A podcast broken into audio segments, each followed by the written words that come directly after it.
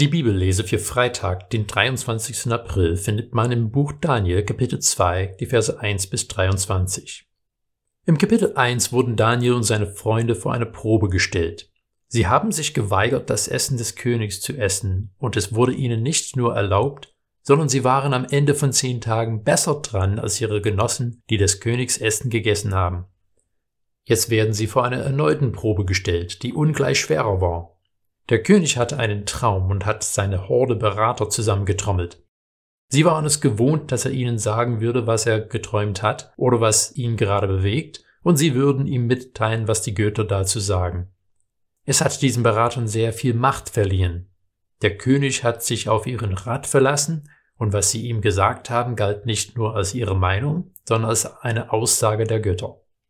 Diesmal will der König Nebukadnezar es aber wissen. Er besteht darauf, dass seine Berater ihm sagen, was für einen Traum er gehabt habe, und dann natürlich die Deutung dazu geben. Die Zeichendeuter, Wahrsager und Chaldeer sind entsetzt. Das hat noch keiner verlangt. Und das kann kein Mensch. In Vers 11 von dem Text sprechen sie zum König und sagen, was der König verlangt, ist zu schwierig. Es gibt auch sonst niemand, der es dem König sagen könnte, außer den Göttern. Doch diese wohnen nicht bei den Sterblichen. Hier bekommen wir einen wichtigen Einblick in ein gängiges Weltbild der Antike. Die Götter leben in ihren Hallen irgendwo abseits von den Menschen. Die Menschen müssen Opfer bringen und andere Rituale durchführen, zu versuchen, die Götter milde zu stimmen.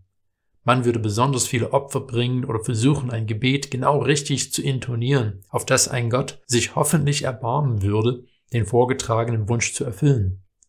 Immer und immer wieder stellt die Bibel es unmissverständlich dar, dass Yahweh, der Gott Israels, anders ist.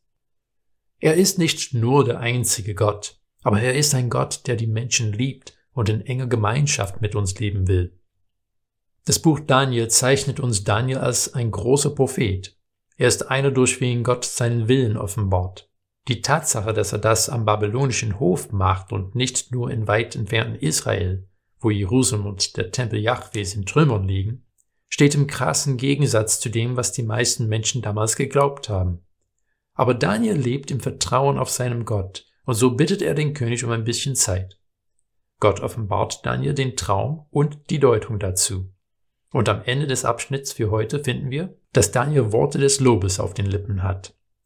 Die besondere Offenbarung Gottes, die er empfängt, sind kein Zeichen dafür, dass er ein lobenswerter Mensch wäre, sondern dass er einen lobenswerten Gott dient, der alle Geheimnisse kennt. Wie Daniel und seine Freunde leben auch wir in einem Umfeld, wo die meisten Menschen unseren Glauben für eigenartig, manchmal sogar gefährlich halten. Gute Argumente für den Glauben sind eine Möglichkeit, um diese Widerstände abzubauen. Aber noch wichtiger ist es, wie wir leben. Wie Daniel können wir im Gebet und Hingabe zu Gott so leben, dass wir seinem Heiligen Geist mehr Raum in unserem Leben geben. Je mehr wir von dem Heiligen Geist geprägt sind, desto mehr wird Gottes Gnade und Barmherzigkeit durch uns zu der Welt um uns herum fließen können. Dafür muss man nicht mal Träume deuten können.